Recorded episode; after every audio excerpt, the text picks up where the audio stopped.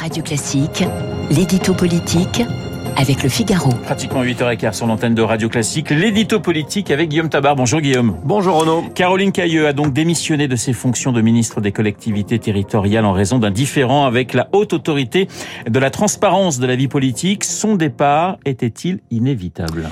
Écoutez, quand on lit les explications de Caroline Cailleux, il est question d'une différence d'interprétation de la mesure de son patrimoine, après avoir pourtant intégré des demandes de cette haute autorité pour la transparence de la vie politique. Euh, rien ne dit que ce différent n'aurait pas pu être réglé.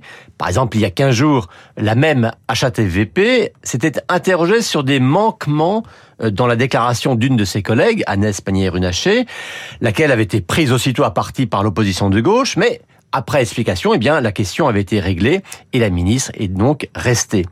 Euh, Karine Cailleux, elle, euh, ancienne maire de Beauvais, venue de la droite, avait déjà essuyé une polémique dès sa nomination euh, pour avoir très mal expliqué et très mal justifié son revirement sur le mariage pour tous.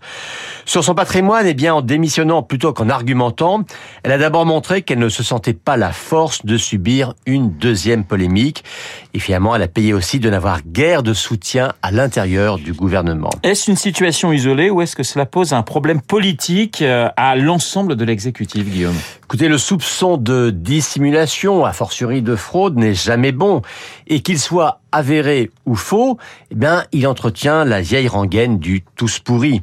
Et le problème est qu'on est malheureusement dans un monde où le simple soupçon vaut culpabilité.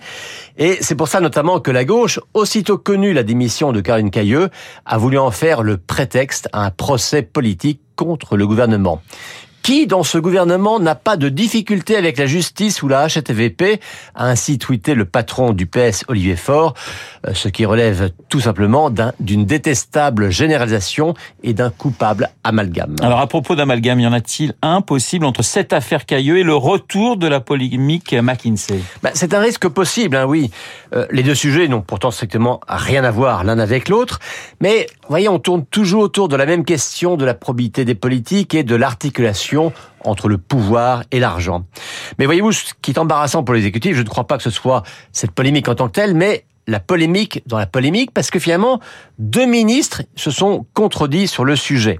Euh, dans le week-end, Bruno Le Maire, le ministre de l'économie, a fait un début de mea culpa collectif hein, sur le recours au cabinet de conseil, admettant une dérive et des abus. Et aussitôt, eh bien, le porte-parole du gouvernement, Olivier Véran, qui, rappelons-le, était ministre de la Santé au moment du Covid, donc gros consommateur euh, de cabinet, a dit je ne sais pas ce que c'est une dérive ou un abus, mais ce que je sais, c'est qu'il nous fallait rattraper l'Allemagne dans la compétition, dans la campagne vaccinale. Il a ainsi répondu à Bruno Le Maire, ce qui a fortement agacé Matignon. Quand on a des choses à se dire, on le fait en privé, pas dans les médias, a dit l'entourage d'Elisabeth Borne. Alors voyez, hein, dans un cas trop isolé comme Caroline Cailleux ou divisé comme ici Véran et le maire, ce qui empêche au fond euh, l'exécutif de résister polémique, c'est tout simplement l'absence de collectif. L'édito politique signé Guillaume Tabar tout de suite les stars de l'info avec Guillaume Durand.